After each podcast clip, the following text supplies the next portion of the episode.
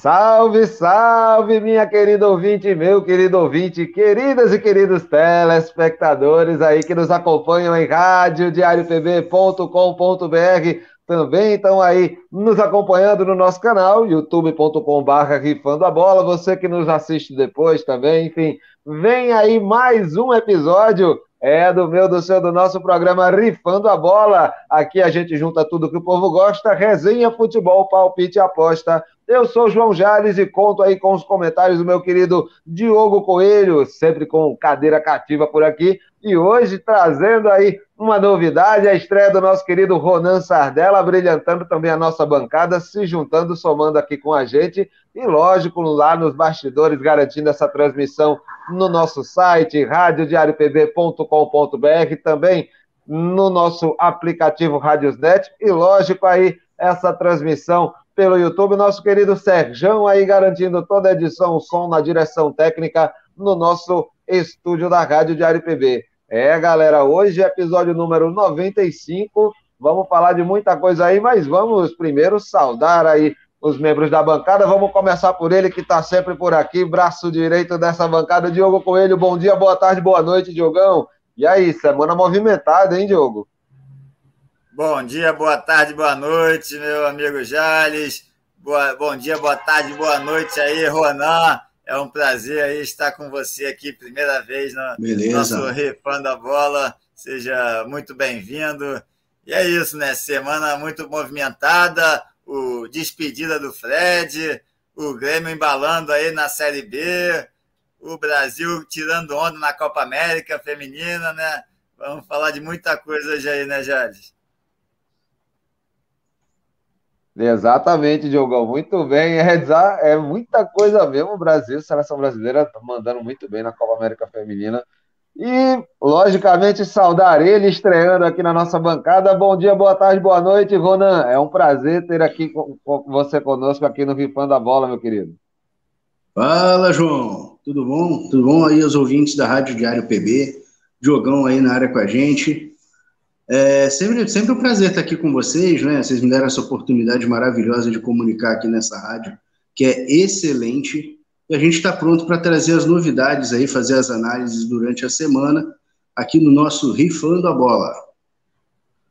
É isso, vamos que vamos, vamos ao que interessa, vamos para o highlights, logo meter aqueles destaques do que rolou na semana e chamou a atenção aí da gente Vamos falar dos, das definições do mata-mata da Copa do Brasil, porque já começou a definição de mata-mata, já temos aí dois classificados, temos o Fluminense e o Atlético Paranaense, inclusive transmitimos aí o duelo entre Atlético Paranaense e Bahia, Furacão e Esquadrão, Furacão acabou levando a melhor, Diogo Coelho que estava na narração aí, é cara, duelo complicado aí, gente, e, e a expectativa para os próximos duelos de hoje e do resto da semana, né? A gente tem aí os outros jogos é, por acontecerem dessas oitavas de final, quero também saber um pouco de vocês, é, o que é que vocês acham.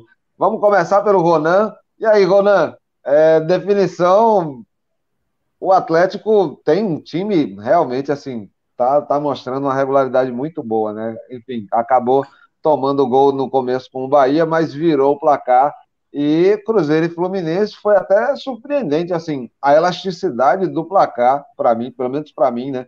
É, que o Fluminense colocou. Mas eu imaginava que o Fluminense fosse confirmar realmente a classificação. Para você, uma, uma análise sobre esses dois quadros aí e a perspectiva também de algum destaque para os futuros confrontos. Olha, é, nós tivemos aí Atlético 2, né? Atlético Paranaense 2, Bahia 1 foram gols do Eric e do Rômulo pelo, pelo Atlético Paranaense, e um lance que chamou atenção foram as duas assistências do Terans, né?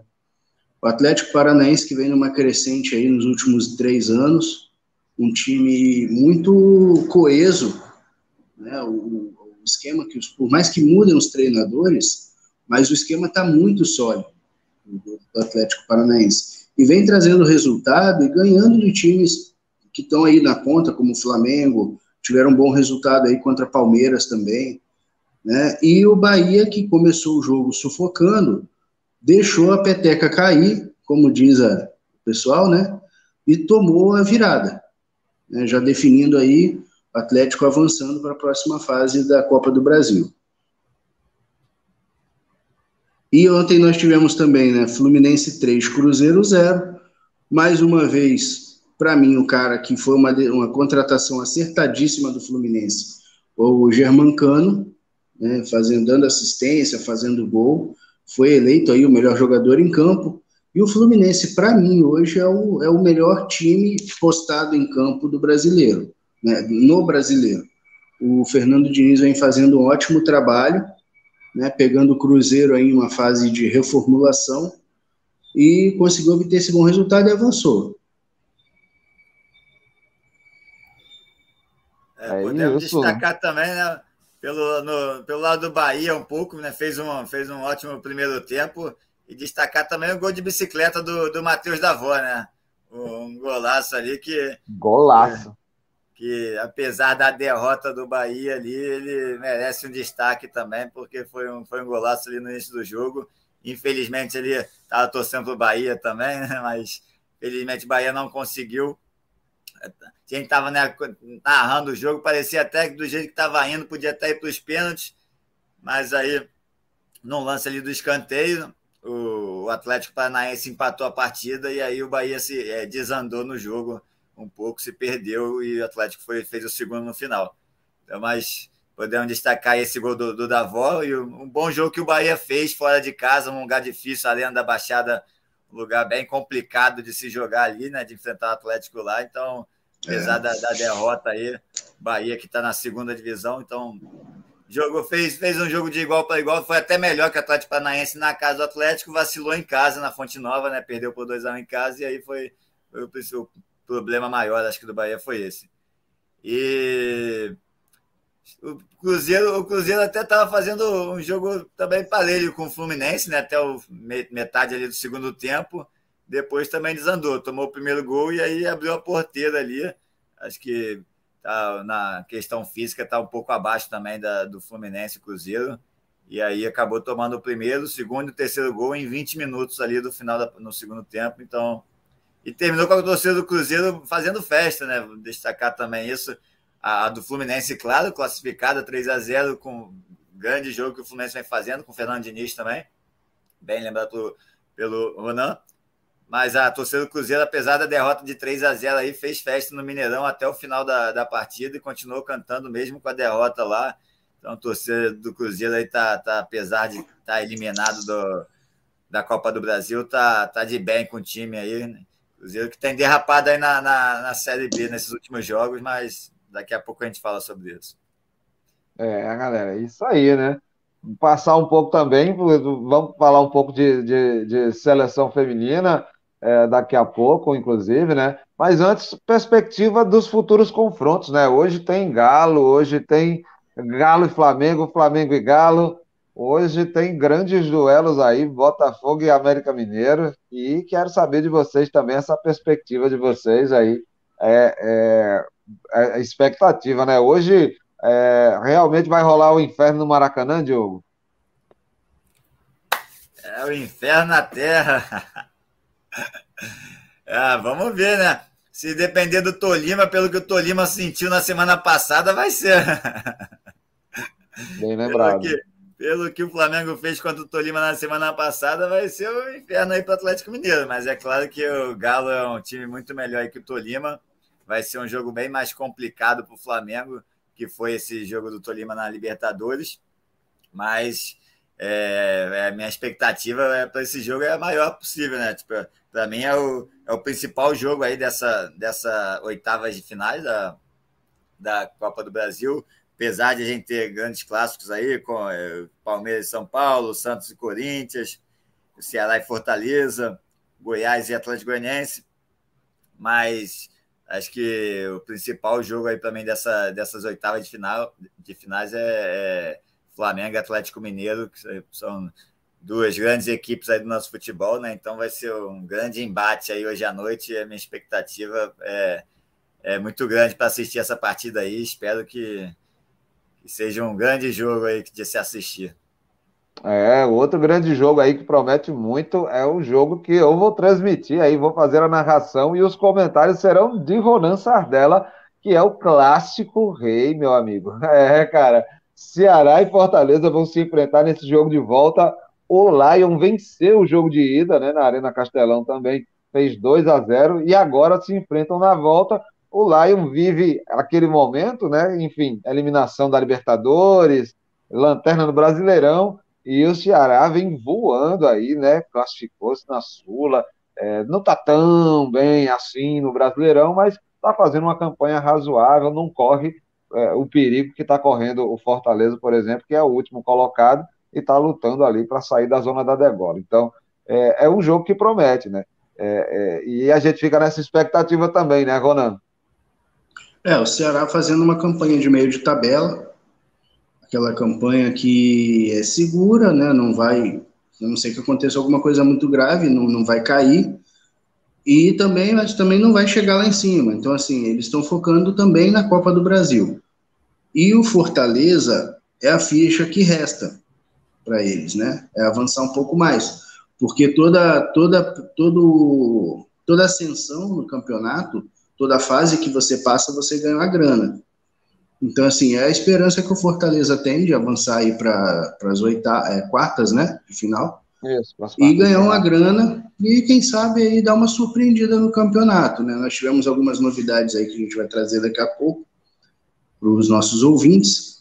E a perspectiva para o jogo é um clássico. É, é de um clássico muito animado, torcida para cima, né? venda de ingressos também já está lá em cima, o estádio vai encher. E a perspectiva às 20 horas, né? O jogo hoje, transmissão da Diário PB, vai ser excelente, João. É, cara, outros confrontos também, outro clássico que vai rolar é Goiás e Atlético Goianiense, né? Lembrar que eles é. empataram no jogo de, de ida também, né? É, é, lá no Antônio Ascioli. Esse jogo da volta é também em Goiânia, só que lá no estádio da Serrinha. Então é outro confronto que seguem aberto também dessa Copa do Brasil. E o Santos e Corinthians, eu diria que é, o Santos passou mal, vai tentar uma missão impossível na Vila Belmiro, e o Corinthians está num, numa situação bem melhor, né? Eu queria é, é, que vocês também comentassem esses dois clássicos, né? Atlético Goianiense e Goiás. Eu acho que está muito aberto, qualquer um dos dois tem condições de passar. Tem um leve favoritismo por parte do Dragão. Por quê? Porque o Dragão é, tá, tá num outro patamar diferente do Goiás. O Goiás voltou para a Série A esse ano, o Dragão tava, tá nesse lance de disputar Sul-Americana, enfim, é diferente da situação que o Goiás vive. Então eu acho que tem esse leve favoritismo, pelo menos por parte do, do, do Furacão nesse no, do, do Dragão nesse confronto. E o Santos e Corinthians, eu acho que é difícil para o Peixe tentar reverter isso vai ser complicado aí a vida do Santos, mesmo jogando na Vila Belmiro, né, Diogo? É, com certeza. Mesmo com o Corinthians não estando tá, com um grande time, né? Os últimos dois jogos do Corinthians que a gente pôde acompanhar, que eu acompanhei, que foi contra o Flamengo no final de semana, não fez uma grande partida, apesar da vitória. O Corinthians sofreu bastante com um time misto barra reserva do Flamengo. E aquele jogo com o Boca Juniors também, que foi bem complicado, o Boca Juniors muito muito mal aí, é, qualidade muito abaixo do que a gente esperava do Boca Juniors, e o Corinthians também foi a qualidade muito inferior do que a gente espera de umas oitavas de final de Libertadores. Mas, mesmo assim, é, 4 a 0 fica muito complicado para o Santos. O Santos também não está fazendo grandes partidas assim para poder reverter um resultado como esse. Então, ao meu ver, isso aí já está garantido. Essa vaga do Corinthians aí, para mim, já está tá garantida, né? E Você, Goiás... Ronan, só completando ah, o Goiás e Atlético Goianiense, o Goiás tem, acho que tá, acho que não tem muito favoritismo aí não, apesar do Atlético Goianiense estar nessa nessa caminhada melhor aí que o Goiás, né? O Goiás voltando agora da Série B, o Goiás foi campeão, né, no, no, no estadual em cima do Atlético Goianiense e é clássico aí, acho que não, não tem favorito aí não. Você, Ronan? Qual o jogo? O ah, a opinião sobre os dois. Pode falar aí. É, cara, o jogo do Corinthians, o Corinthians tá, como o Diogo falou, o Corinthians vem numa, numa campanha muito instável, né? Aquele jogo que a gente até comentou contra o Boca Juniors, o Boca Juniors mal, abafou o Corinthians o jogo inteiro. Né? Classificou graças ao nosso goleiro Cássio aí, que para mim é goleiro de seleção.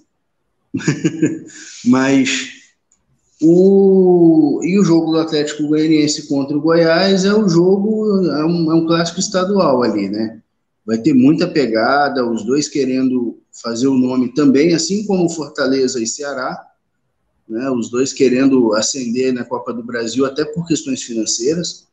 E eu creio que serão, serão todos, nessa oitava de, de final da, da, da Copa do Brasil, esse foi sorteio, mas foi assim, ocasionou de cair em vários clássicos, né? Pra, e, e animou muito, empolgou muitas pessoas, né? O foco estava todo na Libertadores e de repente a gente viu uma Copa do Brasil com jogos muito bons. Então o pessoal está acompanhando mais a Copa do Brasil, isso aí para o futuro da competição, até mesmo para a questão de patrocinadores, né? De, da, da própria Copa do Brasil, vai, vai ser um bom negócio, né? Vai trazer bastante espectador. Aí tem ainda a questão do Flamengo e Atlético, né? Todo o jogo de bastidores que está sendo feito em cima, né? Principalmente pela, pelos dirigentes do Atlético, de aí está servindo para promover o jogo também. A torcida do Flamengo comprou o barulho, botou faixa no Rio de Janeiro inteiro aí no, no percurso do ônibus, soltou foguetório ontem lá no hotel. E assim, o Gabigol também, né? Sim, é, o Gabigol hoje em dia é o, é o, é o cara que lembra aqueles anos 90, né? De, de Renato Gaúcho, Romário, Edmundo, Túlio, né? O, é, o, é o último dos moicanos, aí é o Gabigol, que a gente tem né, no futebol. Mas a expectativa é, é muito boa, cara. Os jogos aí todos muito bons. Inclusive Palmeiras é, e São Paulo também, né? São Paulo Palmeiras e São jogo. Paulo. 1 a 0 para São Paulo, então o Palmeiras tem que reverter o resultado, como fez na, na final do, do estadual também, né? Só que o resultado era mais complicado ainda. Dessa vez vamos ver que o São Paulo consegue segurar esse 1 a 0 aí contra o Palmeiras e se classificar. Mas é mais um jogo aí que vai ser muito bom também. Expectativa é muito boa para esse jogo aí também. Boa, gente. Vamos falar então de futebol feminino. Copa América Feminina, seleção brasileira dando show e Pia Sandhage mandou o recado, né? ela falou aí que banca esse processo de transição né, da, da, da seleção feminina e tá aí, ó, a meninada chegando e dando show aí nas exibições da, da Copa América. Os placares estão aí para a gente ver. Queria que vocês comentassem e falassem um pouco aí eh, também, inclusive Brasil e Argentina que rolou. Eh, Diogo Coelho, você. Ah, é. 4 a 0 em cima da Argentina, né? Não tem nem chocolate para cima da Argentina para estrear muito bem na Copa América, né? A seleção é o que a gente vem falando. E né? manda recado, né, para os críticos, né? Ó, a transição tá aí, ó, tá rolando. Eu vou bancar ela. Agora cabe é. ao comando da CBF rolar ou não, né? Não, e foi o que a gente que eu comentei na, sobre as derrotas lá para a Suécia, Dinamarca, que apesar das derrotas, não foi uma, não foi uma exibição ruim da, da seleção. Acho que a gente viu evoluções em algumas, alguns setores, o primeiro tempo principalmente, o segundo tempo perdeu muito na parte física também. Então, acho que está acontecendo uma evolução, sim, o desenvolvimento está tá se, sendo feito. E, e é isso. Na, na, na América do Sul, a gente tem essa superioridade em frente às outras seleções, então era, a expectativa já era um pouco essa, de que chegasse na Copa América bem melhor que, do que as outras seleções da, da América do Sul. E foi, acho que foi muito importante esses amistosos contra Dinamarca e Suécia para chegar aí com, com casca nessa, nessa competição, que é de extrema importância, né? Tem vale vaga para a Copa do Mundo e para as Olimpíadas. Então, acho que o Brasil começou muito bem, como, como eu esperava aí. E destaque para Adriana aí, Adrianinha do Corinthians, que já está com quatro gols aí em dois jogos então, começamos muito bem essa Copa América. É, cara, eu também acho que, enfim, é, é, é botar um pouco de fé.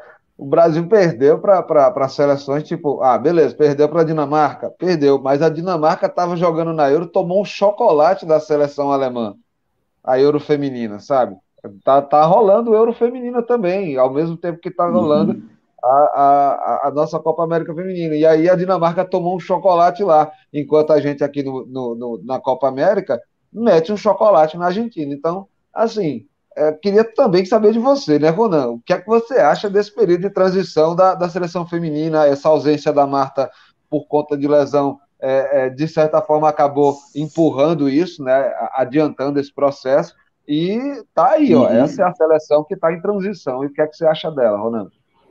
É, assim, eu acompanho o futebol feminino, é, não, quanto, não tanto quanto eu gostaria, porque a mídia também não ajuda, né? Agora está até melhor, mas né? A gente não tem tanta, tanta resposta, mas assim, há um tempo já a gente tem o futebol brasileiro já em um progresso, porém ainda muito aquém das seleções europeias e dos Estados Unidos, né? Por exemplo, a gente tem a própria Suécia, que é onde a Marta, eu não sei se ainda está lá ou está nos Estados Unidos. Não, não, ela está jogando Marta, no, no, Orlando, né? Orlando Pride. Sim, a, a Marta jogou muito tempo na Suécia, né, em alto nível lá, e, assim, a seleção tinha a Marta muito acima, né, a melhor jogadora, Pelé do futebol feminino, e as outras jogadoras ainda vindo numa ascensão, Cristiane, né, a Formiga, que já é de um tempão já, né, e hoje em dia, com a, o, a Pia, né, que assumiu a seleção, ela vem passando um perfil tático muito interessante, né, vem colocando a gente como um futebol feminino europeu, né, como eles estão praticando. E essa transição, cara, é, é assim, é, é, progressiva e lenta. Né, vai ser um tempo até a gente começar a trazer jogadoras realmente.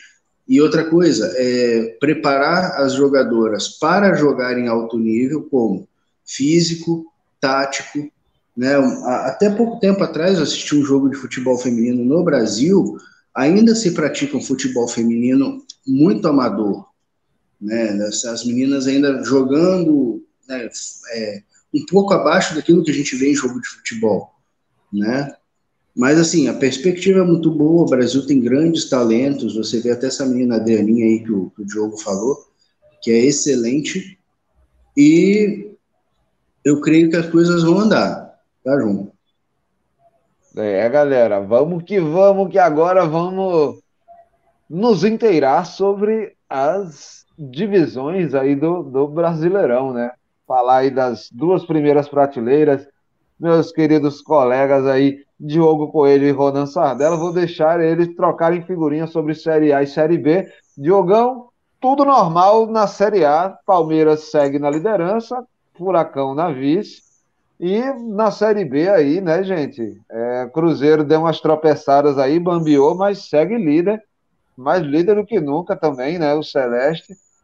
Vou começar pelo Diogo aí. E aí, Diogão? O que é que você destaca aí dessa, dessa rodada da Série A e da Série B que rolou aí, antes dessa pausa para a Copa do Brasil? É, o primeiro destaque, que a gente vai até falar mais tarde aí no Fofoca, é a despedida do Fred, né? Maracanã lotado, né? A festa incrível lá do, da torcida do Fluminense no Maracanã, para a despedida de, de um grande ídolo aí, Dom Fredon. Fez muita história lá no Fluminense e merece toda essa, essa festa para ele que foi feita no Maracanã. Então, parabéns aí à diretoria do Fluminense também, que, que produziu tudo isso aí. E parabenizar o time também, que apesar de tudo conseguiu vencer, né? Apesar das festas, porque essas, esse negócio de fazer festa em meio de campeonato, não, às vezes não dá muito certo, não. É, costuma entrar água no chope aí, né? É, o Nossa. Flamengo tem até um trauma na Libertadores lá do, por causa disso, né? A despedida do Joel é. Santana lá e o Cabanhas acabou, jogou água no chope. Cabanhas deitou no jogo. Exatamente. Mas deu tudo certo Fluminense, né? Com, com o aval de Cano lá, o Cano fez gol, deu assistência e conseguiu aí garantir essa vitória do Fluminense por 2 a 1 Então, destacar um pouco essa, essa despedida do Fred Maracanã. Destacar também o Palmeiras, que apesar de líder, empatou com o Lanterna, que é o Fortaleza, que não que tá agora vamos ver se vai cair a ficha mesmo, né? O Ronan comentou sobre agora só tem essa ficha do Fortaleza, tem que ver se até agora tem que cair essa ficha mesmo, porque é. o, tava lá na Libertadores, né? Não, não tá mais na Libertadores, não tá mais na Copa do Brasil. É, estava fazendo uma grande campanha na Libertadores, começou mal, mas se recuperou muito bem ali, fez uma grande campanha até essa derrota para o Estudiantes na, na semana passada, que doeu, né? Deve ter doído ali, mas é o Fortaleza, acho que pela primeira, pela primeira Libertadores disputada do Fortaleza, acho que foi, foi muito bem. E agora é isso, é cair a ficha que tem só o brasileiro que está lá na lanterna e está longe do, do vice-lanterna. Mas ainda tem Fortaleza ainda tem a Copa do Brasil e tem a vantagem nesse jogo de volta, né? Venceu por 2 a 0. Sim, sim, sim. Tem, tem que se agarrar nesse aliás. bote também. É o último bote salva-vidas. O navio do Brasileirão segue e o Fortaleza segue mal, afundando. Mas o último bote salva-vidas ainda está ali da, da, da, Copa do Brasil. Então, Fortaleza é. ele, ele pode buscar um fôlego na Copa do Brasil, mas ele precisa entender que a viagem que ele precisa seguir está no Brasileirão também. Então, assim, o destaque para mim é muito mais não tropeço do, do, do, do, do Palmeiras, mas essa reação do Fortaleza, né? De, de, segurar o líder, né? Conseguir empatar com o líder no momento que o time vem mal, tinha perdido o jogo já de ida da Libertadores, estava naquele clima do jogo é, para ir para a Argentina enfrentar o Estudiantes, então arrancar o empate de um Palmeiras líder do Brasileirão com esse elenco do Palmeiras, com esse Abel Ferreira. Enfim, galera, eu acho que foi, é uma... foi um ato de heroísmo, né? Uma rodada. É uma vitória, né? Não, e o Fortaleza é, vem fazendo grandes jogos. O Fortaleza vem fazendo bons jogos no, no, brasileiro também, mas não tem conquistado as vitórias, né? Tá, é, bate, bate, acaba sendo derrotado por, por situações de jogo ali que, que o Fortaleza joga melhor, mas acaba cedendo a derrota por alguma, algum, algum detalhe ali que o Fortaleza não consegue, não consegue segurar. Mas, mas é isso. É, eu acho que eu estou tão preocupado com Fortaleza na, na, na, primeira divisão, ali na, na lanterna da primeira divisão, que eu até já estou classificando o Ceará hoje à noite. mas. Olha, e... Diogo, mas eu acho que o Fortaleza não termina o campeonato na lanterna, não, viu? Não, não, também acho que não. O Fortaleza tem mais futebol do que muito time que está um pouco acima ali. Eu acho que Exatamente. o time vai dar, depois, da, mais, depois dessa questão dessa, desse empate, e assim, a, a, Copa, dependendo do resultado que vier aí na Copa do Brasil, eu acho que o Fortaleza vai dar uma guinada, porque assim, o time não é ruim, não. Né? É um time que joga direitinho, tem uns bons jogadores ali. Né? Teve uma, uma, uma perda aí que a gente vai falar daqui a pouco, mas é um time bom, é um time bom, tem tudo para crescer. Vai, eu creio que tem futebol para ficar ali no meio de tabela também. Né? Vai, vai tentar um acesso aí na Sul-Americana, que eu acho que tem bastante, vai ter bastante vaga para a Sul-Americana também, né? E assim, o Campeonato é, Brasileiro. Eu diria crescendo. que podia, pode até brigar pelo, pelo partes de cima da tabela, né? Pode brigar na primeira página ali da tabela. Se reagir no primeiro turno, no, é, nesse fim de primeiro sim. turno, né? É, tem, tem time para isso, né? Tem time para isso, mas como começou esse primeiro turno aí muito mal, fez esse primeiro turno que já está acabando, né? Falta mais dois jogos, ou três. Já fez muito mal, então realmente vai acabar, acho que pode terminar ali no meio da tabela mesmo com uma vaga na, na Sul-Americana. Mas tem que acordar, e é isso, tem que. Já, já tá passando da hora, porque agora começa a ficar cada vez mais tenso, os jogos cada vez mais disputados aí, porque cada um já começa a ver onde está disputando, quem, com quem que tem que fazer ponto. É, e o Fortaleza precisa, precisa acordar logo no Brasileirão, que não está fácil, né? É, vamos passar a classificação aqui, né? Destaque também para a vitória do Corinthians, né? Que não jogou bem, mas teve a ajuda ali do, do Rodinei é, que fez o gol contra. É. E o Rodilindo lá foi, foi craque. Foi a semana do Rodinei lá no Flamengo, né? Um, foi craque na Libertadores e foi, foi algoz ali na. É, típico Jogão, do Rodinei. Eu, eu vi até um meme do, do Rodinei, que era um, um ciclo, assim, né? Aí eram quatro é. fases.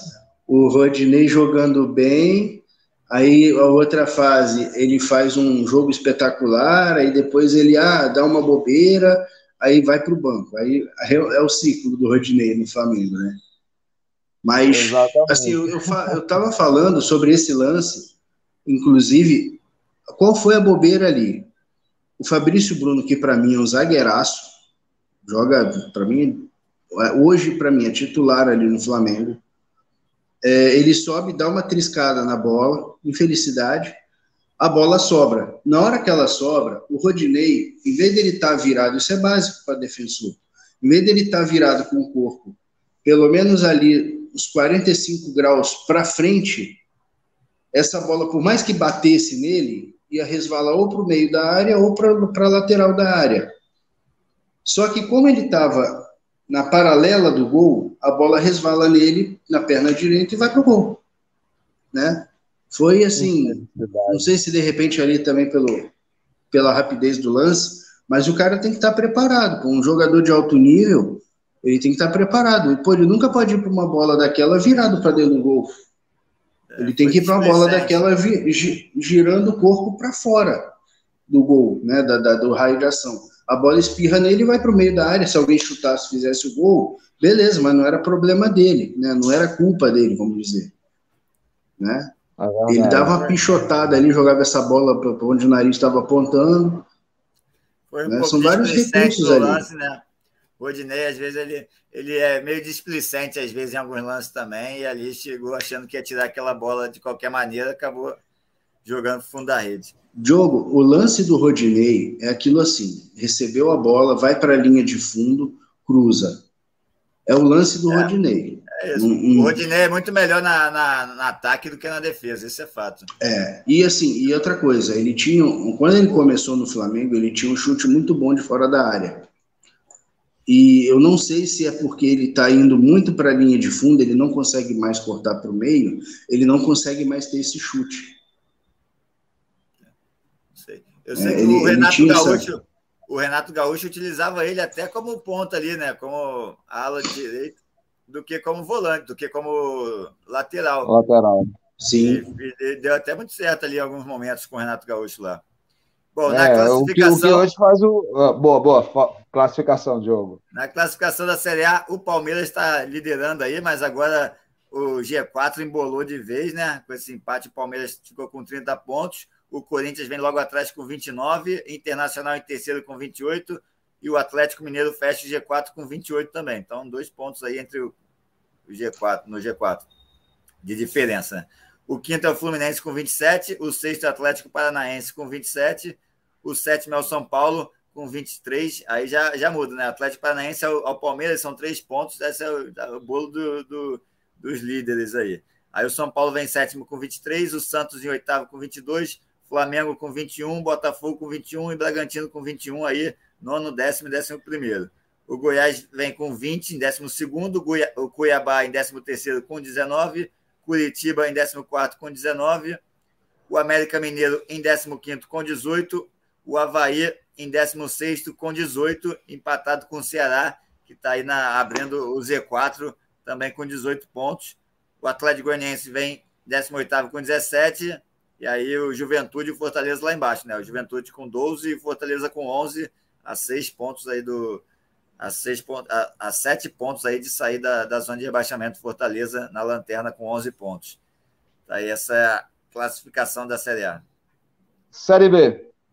Destaques Ronan Sardella. Agora quero começar por você. O que é que você está vendo aí na segunda prateleira nessa última rodada que te chamou a atenção, né? O Bahia mesmo estava empolgando na Série B, mas aí começou a a, a perder alguns jogos-chave, demitiram o Guto Ferreira, meteram lá o, o Anderson. O, o Anderson Moreira, né? Tudo bem, o Anderson foi campeão com, com o Botafogo, subiu para a Série A, né? Ano passado.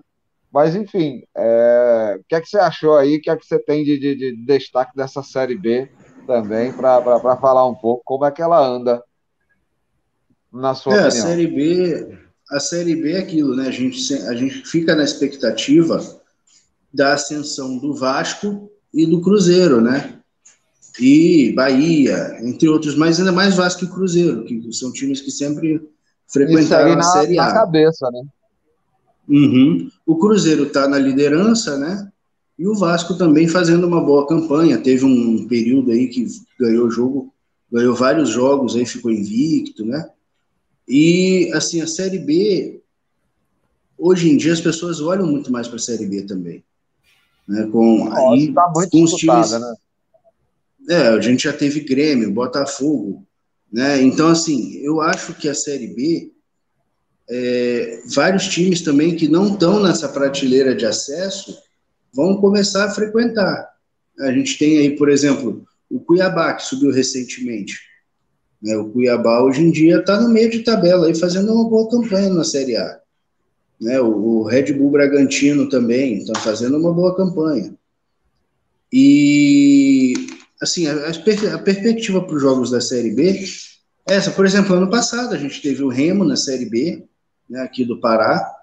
O Remo fez uma campanha ruim, caiu de novo para a Série C, mas fez bons jogos, conseguiu ganhar do Cruzeiro aqui, conseguiu conseguiu vários vários jogos aí ganhou acho, empatou com o Vasco aqui salvo engano né? Uhum. e a perspectiva hoje para a série B é que esses times subam né? Vasco Cruzeiro para movimentar a série A né? E são e sempre são jogos muito bons né? Times bons times com jogadores é, já muitos jogadores que até já são consagrados a nível nacional, que voltam para esses times, né? E fala, por exemplo, o Vasco com o Nenê, né? o Cruzeiro também tem uns caras ali que são muito bons de, de, de, de tradição aí no futebol brasileiro, né? E essa Série B aí promete, viu? Esse, essa reta final aí, campeonatinho mais curto, promete. É, cara, é verdade, é viu? Esse, esse, esse encurtamento de temporada, né, Diogo, tá, tá deixando ela mais acirrada do que ela já é normalmente, né? Essa Série B tá, tá uma loucura, hein, Diogão? É, e até com, pelo que eu, com, pegando um pouco do que o Ronan falou, né? Essa ascensão do, do, de clubes pelo Brasil, como até o Fortaleza mesmo, como a gente já vem falando, Fortaleza que veio lá da Série C 2018, subindo, subindo, e está aí agora disputando Libertadores com um bom time, fazendo boas campanhas no Brasileiro também. O, o Ceará mesmo, o América Mineiro, o Cuiabá, como você disse, é. o, o, Bragantino também, que chegou agora com essa força aí do Red Bull. Então, é a ascensão, o Atlético Goianiense também, que está tá fazendo grandes campanhas. Então, a ascensão desses times aí, desses times que, que não apareciam muito no cenário nacional, aparecendo mais, fazendo boas campanhas, tendo bons times, isso aí põe a Série B acho que lá para cima, porque agora você vê, a gente tem Grêmio, Vasco, Bahia, Esporte, Cruzeiro, tudo na Série B. E são, são times que não estariam lá se não fosse pela, pela essa boa campanha de Cuiabá, de América Mineiro. É, então, isso, acho que isso é muito bom para o futebol brasileiro, fazendo uma Série B também bastante disputada e com grandes equipes. Isso aumenta muito a visibilidade aí na Série B também, né? E a competitividade também. É, destaque aí da Série B para o Grêmio, né? Que está começando a embalar aí, está com 12 jogos invictos já o Grêmio. É, são sete empates, mas cinco vitórias, mas está sem perder já é alguma coisa e está já chegando ali no G4 bem, né? Já distanciando do, do quinto colocado, que é o esporte.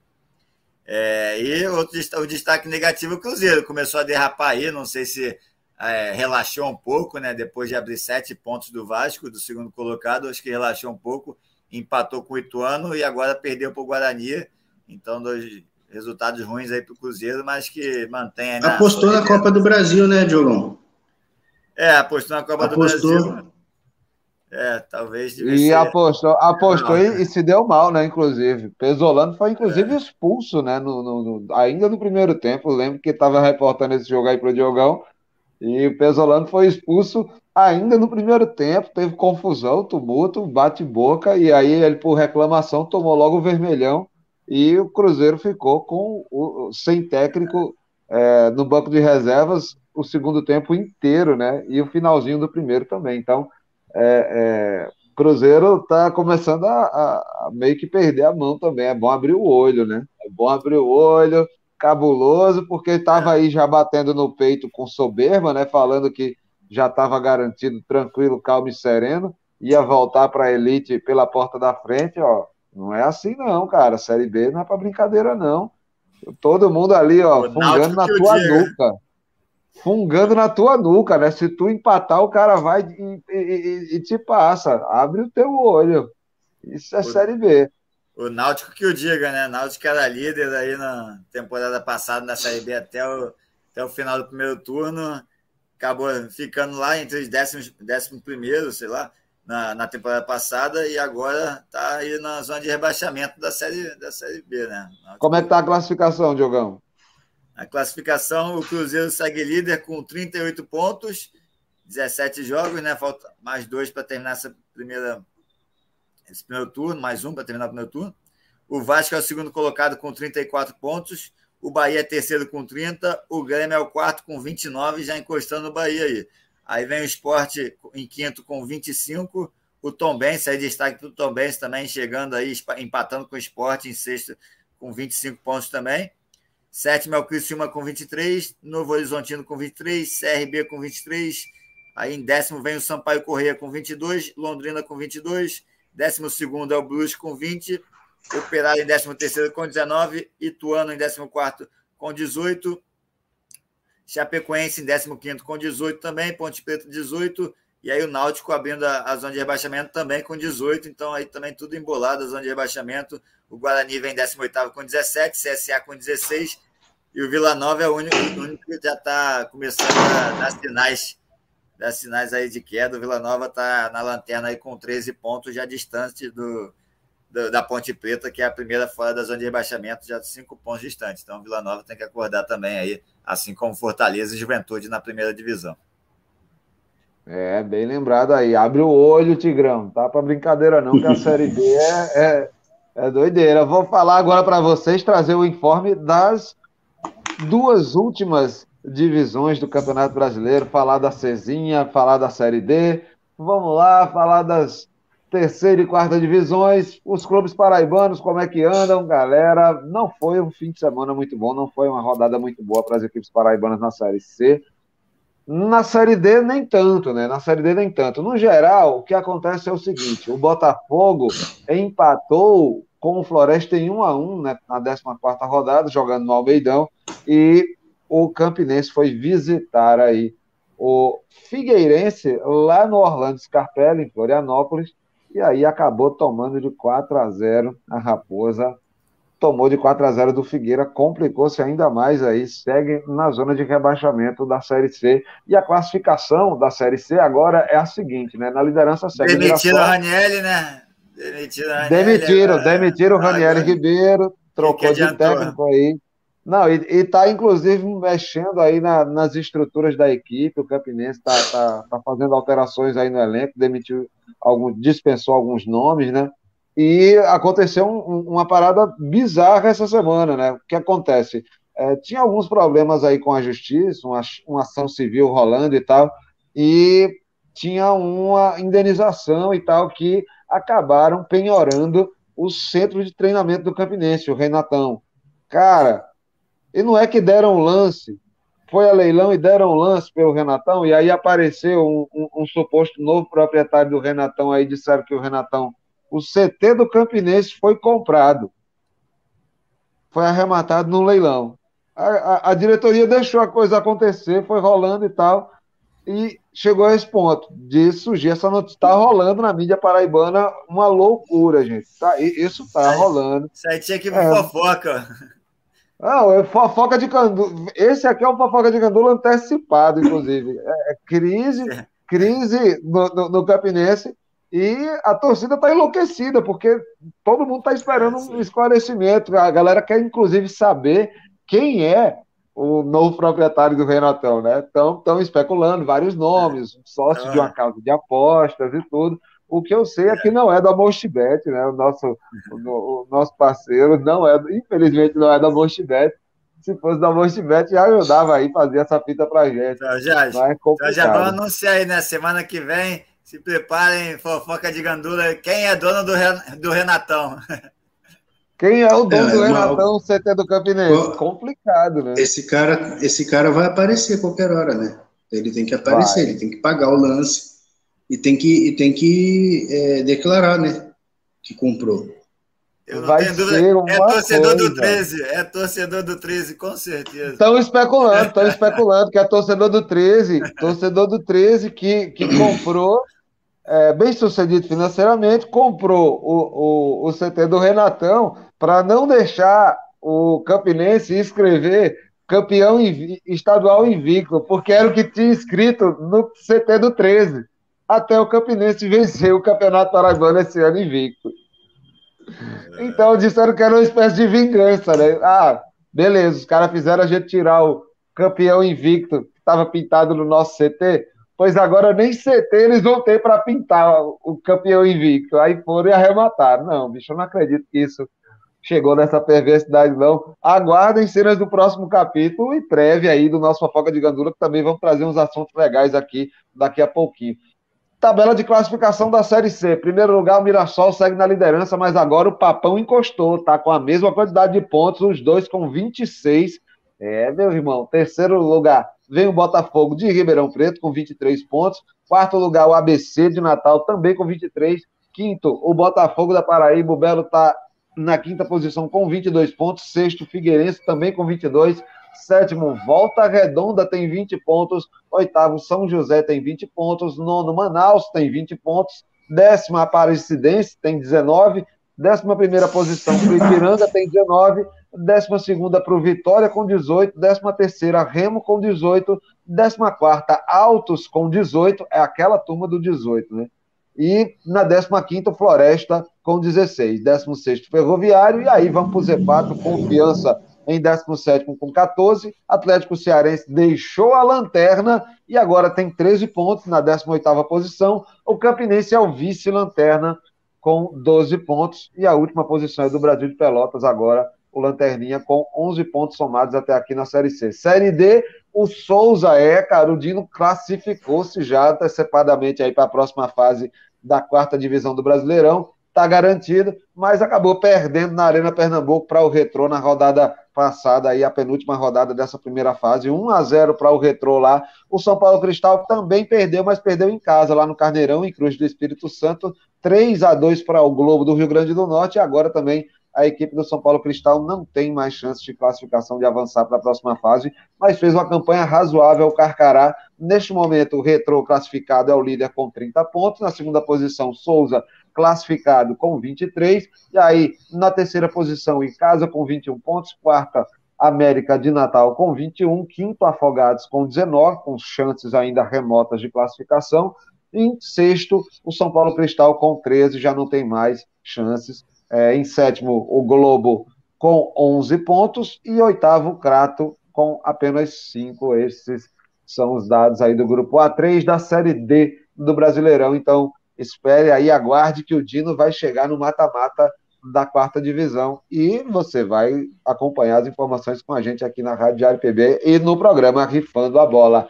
Próximo bloco, agora, próximo quadro, vamos agora falar do extracampo. É puro suco de resenha, né? O momento do meu, do seu, do nosso fofoca de gandula.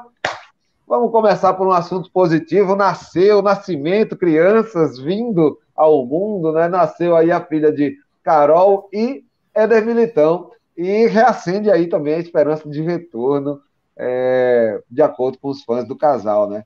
É, a influenciadora Carolina Lima deu à luz a Cecília, filha com Éder Militão, zagueiro do Real Madrid da seleção brasileira, neste último domingo, dia 10 de julho. O atleta publicou nas suas redes sociais uma foto dos três juntos na maternidade e escreveu: Bem-vinda, Cecília, minha filha. Desde o início deste domingo, é, Carolina e Militão compartilharam suas redes várias atualizações sobre o trabalho de parto. Logo nas primeiras postagens, ela revelou que a bolsa havia estourado, já estavam com 5 centímetros de dilatação. O nascimento aconteceu quatro dias após o casal anunciar que ia se separar, né? Estava se separando e tal. Então, assim, é, Agora que Cecília veio ao mundo, os fãs se dividem né, entre as opiniões. Assim, muitas pessoas acreditam no retorno do casal, outras acreditam que isso não vai influenciar. É, o que vocês acham, gente? Vou perguntar para o Ronan se no ano de hexacampeonato, um zagueiro da seleção brasileira, como é da Militão, passando por essa crise conjugal, a filha nasceu, é o momento certo para voltar, né, bicho? É, ele, ele tem que botar a casa em ordem, né?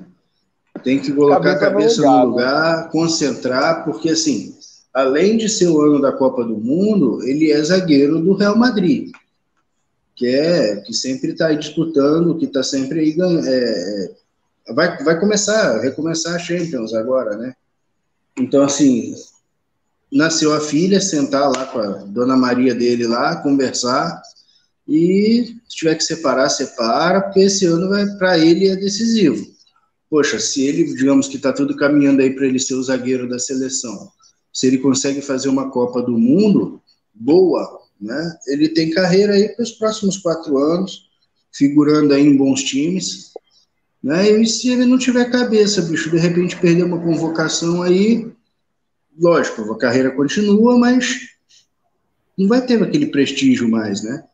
E é o tipo de coisa assim, cara, que o jogador de futebol, ele, ainda mais do jeito que foi essa questão dele aí, que diz que ele abandonou ela, né, foi para os Estados Unidos zoar, zoar o plantão lá, ele é uma coisa que, ele, poxa, jogador de futebol, bicho, não pode deixar essas coisas é, virem à tona, prevalecerem, né? O jogador de futebol ele tem que ser profissional, é uma carreira que ele escolheu. É assim eu digo para todos os jogadores de futebol também. Né? Não, em um momento desse, aí... assim, né, que a gente vive de, de, exposição de redes sociais, pô, a esposa do cara é uma Não. influência. O cara, o cara vai dar, dar um vacilo desse. Ai, beleza, vou, vou para vou Miami participar de uns jogos lá de exibição, jogos comemorativos e tal, aquelas peladas que rola de, de, de, de, de férias. Beleza, tranquilo. Agora, irmão, não se expõe, não vai pra balada, não vai tirar onda, não vai, sabe? Pô, tá, tá, tá é. tá com tua esposa grávida em casa, saca? Vacilo do cara. Pois é, né, Diogo? O que é que você acha, né, cara? O cara inventar de criar problema em ano de Copa, ele tá procurando sarna para se coçar. Para mim, o Militão tá errado de cabo a rabo. Ele é que tem que se resolver é. aí, irmão. E aí, é, Diogão? É, eu não sei a fundo, não sei muito bem essa história de, o que, que ele foi fazer em Miami, o que, onde, onde ele saiu, o que, que ele fez, o que, que ele deixou de fazer, né? Mas é, se terminou o relacionamento quatro dias antes da, da, da filha nascer, alguma coisa aí tem. Ou terminou para não voltar mais, ou então foi uma briga ali conjugal e daqui a pouco eles se acertam de novo, porque é, a filha nascendo aí não dá para ter uma briguinha assim. Então, é, acredito que ou foi alguma coisa muito séria ali, de repente a saída ele já estava, ele já estavam, não estava muito bem, então terminou de vez, ou então foi só uma, uma, uma um se liga da, da, da mulher dele lá para ele ficar mais esperto e não vacilar de novo, né? Vamos ver, vamos ver o que, que vai acontecer. Mas eu fico feliz pela filha dele ter nascido, parabéns aí ao casal por, pela filha. E espero que isso não atrapalhe no, no futebol, né? Dentro de campo porque Pode ir, tem, né? Tem jogador que vive fora de campo de uma maneira e dentro de campo, como o Ronaldinho Gaúcho, por exemplo, fora de campo era cheio de problemas, mas dentro de campo fazia o espetáculo que fazia. Então, é, uhum. vamos ver se isso não atrapalha ele dentro de campo. E é isso que eu espero, porque a vida pessoal dele já. aí ele faz o que ele quiser Eu espero que ele seja responsável, que respeite, é, que seja consciente dos próprios atos e que mantenha o respeito aí é, dentro da, do ciclo familiar dele lá, né? Mas, e, mas o que eu, que eu, que eu a minha expectativa Pô, pelo é que amor de Deus, né, Militão? Não cria problema, né, Militão? Ano de Copa do Mundo, irmão. Pelo amor de Deus, Militão. Disciplina. Ó, segue o exemplo de Neymar.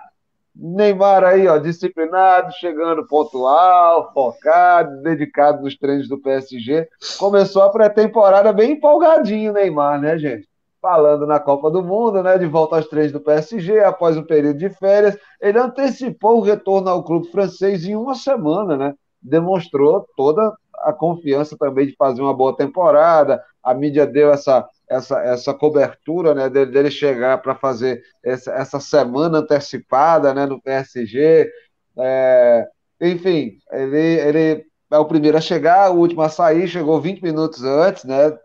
Ou melhor, chegou uma hora antes que, que a galera, saiu 20 minutos depois é, que o elenco, mas também vazou aí um vídeo na internet e tal de alguns, alguns meses atrás, né, sobre a relação dele com o Mbappé, né, que já não vinha boa já alguns é. meses atrás, inclusive eles não eles tinham um treino juntos ali, ele preferiu fazer com outra pessoa, Neymar deixou literalmente Mbappé no vácuo, né, na hora do treino, e aí foi fazer o exercício com o Messi e o Mbappé fez com o outro, mas enfim, é, é, é um momento também de manter o foco, e Neymar chegar uma hora antes e sair 20 minutos depois do gramado é importante para quem quer conquistar o Hexa, conquistar o título mundial, né, Ronan? É, assim, né? A gente tem exemplos aí dentro do futebol. A gente pegar nosso querido Arthur Antunes Coimbra, o Zico, né? O cara fazia isso desde o primeiro dia da carreira dele até o último dia da carreira dele, teve a carreira que teve. Né? A gente tem aí também o Rogério Ceni, entrava também, batia não sei quantas faltas a mais ali no final do treino. Marcelinho Carioca. E assim, acho que o Mbappé ele deu uma acordada no Neymar, né?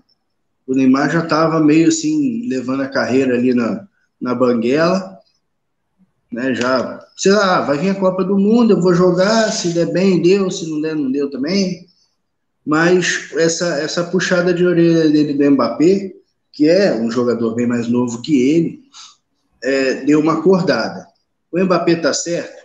Não, não deveria ter exposto o Neymar do jeito que ele expôs, né? Mas serviu para dar uma acordada. E lembrando que no mesmo time tem o Messi, né? Que o Messi também é, assim, um, cara que, que é focado, que treina, por mais que de repente não, não tenha uma, uma, uma um período bom, né? Uma, uma, uma safra boa uma aí jogando, boa, né? performance boa, é. Ele não não é um cara assim que você vê noticiário dele extra classe, né? Extra extra futebol. Então, assim, e o Neymar também, pessoal, ele, ele tem que se atentar que é o último ano dele em Copa do Mundo jogando em altíssimo nível. Porque ele já está acho com 30 anos. Né? É, Aí vamos dizer que na agora. Copa de na Copa de 2026 ele já vai estar tá com 34. E a gente sabe que ele não é nenhum Cristiano Ronaldo fisicamente falando para estar tá bem. Né? Ele já está demonstrando aí sinais já está vindo mais para o meio, já não tem aquela mesma explosão de antes. Então, assim, eu acho que essa é a última oportunidade dele mostrar que ele pode sim ser vitorioso na Copa do Mundo. Né? Agora tem que focar. Né? Assim, pelo menos já está ciente do que tem que ser feito. Já está entrando em campo, já está. Tomara que ele melhore a forma física, porque ele está, pelo menos nos últimos, na última vez que eu vi jogar, que foi o jogo no, no último jogo da seleção que teve aí ele estava bem acima do peso, achei ele bem acima né, do, do, Neymar, do biotipo do Neymar, né, que é um cara magrelo. Né, ele já está já tá bem marrolicinho, né? E, enfim, cara, vamos ver. Ver o que, que vai dar aí. Diogão, você vê, você vê com bons olhos essa pontualidade do Neymar, esse foco, ou você acha, você também concorda aí com o Ronan com, com essa coisa de que foi um, um se ligue assim que o, que o, que o Mbappé deu no Neymar, que despertou ele e aí juntou com essa, essa crítica que ele sempre está tendo aí de uma galera nas redes sociais, tudo isso civil de combustível, e como mesmo o Neymar já disse, né? É, que ele gosta de, disso para usar como combustível para o sucesso dele. Esse foco agora, agora a coisa vai, agora o Hexa vem, Diogão. É, acho que é, é tudo isso junto, né? E e essa, essa chegou a hora, né? Tem seis meses para a Copa do Mundo, menos talvez até. Então, ou ele foca agora, porque, é, como o Ronan falou, ele provavelmente vai ser a última Copa de, do Mundo dele jogando em alto nível. Pode até ser que ele vá para a próxima, mas talvez numa reserva ali de alguém, entrando no segundo tempo, aí já não sei. Mas é, deve ter caído a ficha dele que é isso. Ou ele se prepara muito bem para essa Copa do Mundo, que tem que ser a Copa do Mundo dele, para ele, quem sabe, até conquistar um, um melhor do mundo aí na Copa. Se ele for, fizer uma grande Copa, pode ser a, a chance que ele tem de conquistar, o, de ser o melhor jogador do mundo é, é jogando uma grande Copa do Mundo. Porque na Europa já não consegue mais fazer. Pelo PSG a gente já viu que ele não conseguiu mais ter grandes atuações nessas últimas temporadas, então ou ele foca mesmo e se prepara para essa Copa como tem que ser, né? Como deveria estar se preparando na vida para ser o jogador de futebol, como o Messi, como o Cristiano Ronaldo fazem. a gente sabe que o Neymar nunca foi, nunca foi esse exemplo aí de, é, de, de jogador profissional, de profissionalismo, né? Então, vamos ver se ele consegue manter esse, essa. Essa foi a primeira semana. É aquilo, né? Que nem. Às vezes parecia que nem o Rodinei, né? Aquela, aquela primeira semana, todo profissional, chega na segunda semana é. faz a besteira. Então, então, é, porque a gente sabe que o Neymar gosta da noite, gosta da zoeira, gosta da festa. E vamos ver até quando ele consegue se manter aí é, fora da, das mídias ali, das mídias de noitada e mais focado no profissionalismo para chegar bem na Copa do Mundo, né? Que é, que, que é o que a gente mais, mais espera do Neymar, ver o Neymar jogando uma grande Copa do Mundo nesse ano. E espero que ele também é, melhore a relação dele com, com os companheiros de clube lá, porque é complicado. O vídeo que eu vi lá é uma criancice do Neymar, né? É pura criancice lá, pura falta de respeito e é, tem muito que evoluir ainda o Neymar como pessoa, ao meu ver. É, se a gente pegar também o, o, Neymar, assim, voltando um pouco lá atrás, o Neymar ele é fruto de uma jogada errada, não, não jogada dentro de campo. Que quando ele sai do Barcelona e vai para o PSG, se fosse eu, o Neymar, eu não sairia do Barcelona. Mas a gente sabe que tem até motivos extra-classe, judiciais aí, que fizeram ele tomar essa decisão de ir para a França. Né? Ele estava em alto nível, ele estava jogando muito bem ali com, com Messi e Soares, né? fazia aquela trinca que tornou MSN. até histórica, né? o trio MSN. E ele foi para o PSG. Ah, vou lá para o PSG, vou ser protagonista. Só que chegou no PSG, ele percebeu que ele sozinho não consegue. Né? Ele tem que ter um time por trás. E o PSG ele foi se reforçando. Só que à medida que o PSG foi se reforçando, o Neymar foi caindo de produção. E surgiu aquele monstro, né, que é o Mbappé, que é um cara que joga muita bola, né, que assim um garoto, pô, nem parece que tem a idade que tem, é grande, forte. Ele lembra, para mim, ele lembra muito o Ronaldo, assim, de, de explosão, habilidade, questão de poder de decisão na frente do goleiro. Né? Ele, ele, ele, ele lembra muito o estilo do, do Ronaldo, R9. E, assim, o Neymar, ele tem que ter essa consciência, cara. Ele, ele, ele é, a gente sabe, já teve também histórico do Neymar, é, de repente, no momento aí, ah, vou tomar um cartão amarelo, que é o meu terceiro, e para poder ir para o aniversário da minha irmã lá não sei aonde. Aí machucado, o cara tá lá no aniversário, tá lá na balada. Assim, ah, a folga dele é a folga dele, amém, ele faz o que ele quiser. Mas eu acho que ele tem que ter um pouco de noção também, como aconteceu há pouco tempo no Corinthians com o jogo. Né, o cara machucado tava lá no pagode, ah, tudo bem, folga dele, o cara não tá no jogo, mas, pô, vamos resguardar também, então é uma pessoa pública. Né? Ainda mais o jogador de um Corinthians, de um PSG, de um Flamengo, de um Santos, de um Barcelona, repercute, cara. Se o cara for na é, lanchonete do seu Zé ali, comer um podrão ali na, na um X-tudo ali, o cara fotografa e joga numa rede. Olha aqui o cara comendo, se entupindo de gordura.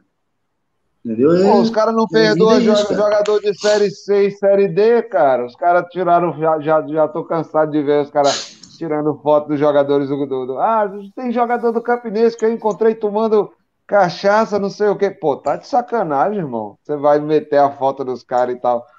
Terceira divisão, Série C do Brasileirão. Os caras não tem sossego, cara. É pessoa pública, sabe? Pessoa pública. Então, você tá, tá suspenso, tá, tá lesionado, fica no sapatinho, irmão. Fica no descanso, fica no repouso. Não foi isso que foi a recomendação médica, né? Então fica no repouso. Pô, tá de sacanagem. Aí, enfim, cara, é, é, realmente parece criança, né, a galera. Mas eu vou falar de uma coisa aqui também que não, não é muito legal, é sobre o Michael, gente, que ele tá. Ele, tudo bem, ele tá rico e tá campeão, mas ele tá triste nas Arábias. Tá, tá triste, Michael. Apesar de estar tá campeão, de ter conseguido uma grana muito boa jogando no exterior, ele tá com vontade de voltar, né, cara? Tá com vontade de voltar, deu saudade do Flamengo, eu entendo o robozinho. enfim, carinho dos torcedores, enfim. Campeão da Champions League da Ásia, título da, da Liga da Arábia Saudita e carinho dos torcedores do Al Hilal, tudo isso o Michael já tem. Agora, enfim, é, o extracampo ele não anda bem, né? Dificuldade de relacionamento com parte do elenco, a língua, né? Os costumes e outras especificidades do país estão fazendo o Misha é, ter vontade de voltar para o Brasil, né? Outro ponto marcante também é a saudade da família dele após a perda recente da mãe, é, Dona Fábia Leila, que morreu jovem, ela, né? Ela faleceu aos 43 anos, é, agora, mês passado, em junho uh, deixou ele ainda mais para baixo, né? E aí ele estava conversando com o Ale Oliveira, foi entrevistado pelo Ale Oliveira, e confessou isso para ele na, na entrevista, dizendo que tinha desejo de voltar para o Brasil, enfim, apesar de ter sido campeão e tal, é, na Arábia Saudita, ele está nessa necessidade. E aí, Diogo, é, cabe no Flamengo de volta? É, esse bate e volta aí de, de, de Misha na Arábia Saudita deu um, um, um up no cara, né? Deu um outro patamar aí para o Michael e, e pode voltar aí bem valorizado para o futebol brasileiro. Você não acha, não?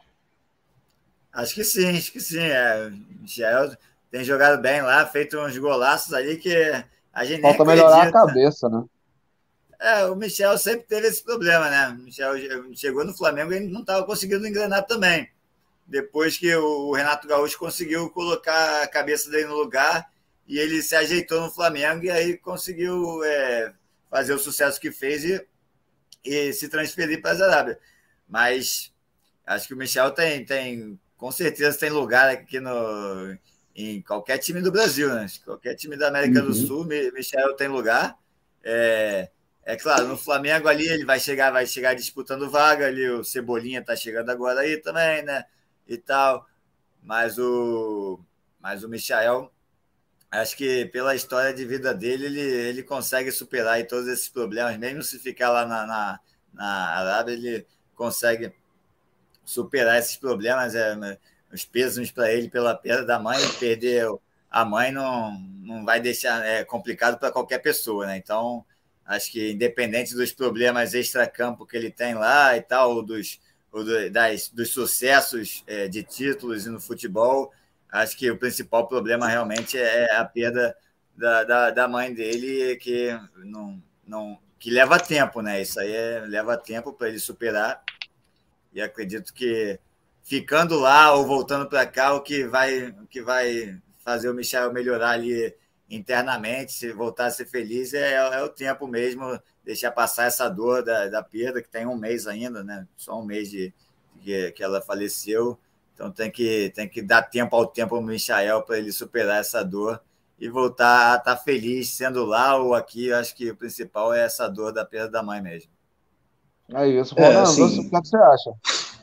Se fosse, se fosse outra pessoa, outro jogador sem o histórico de depressão, a gente poderia falar alguma coisa, até meio criticar. Mas só que assim, essa, esse ponto da depressão, ele muda tudo, cara.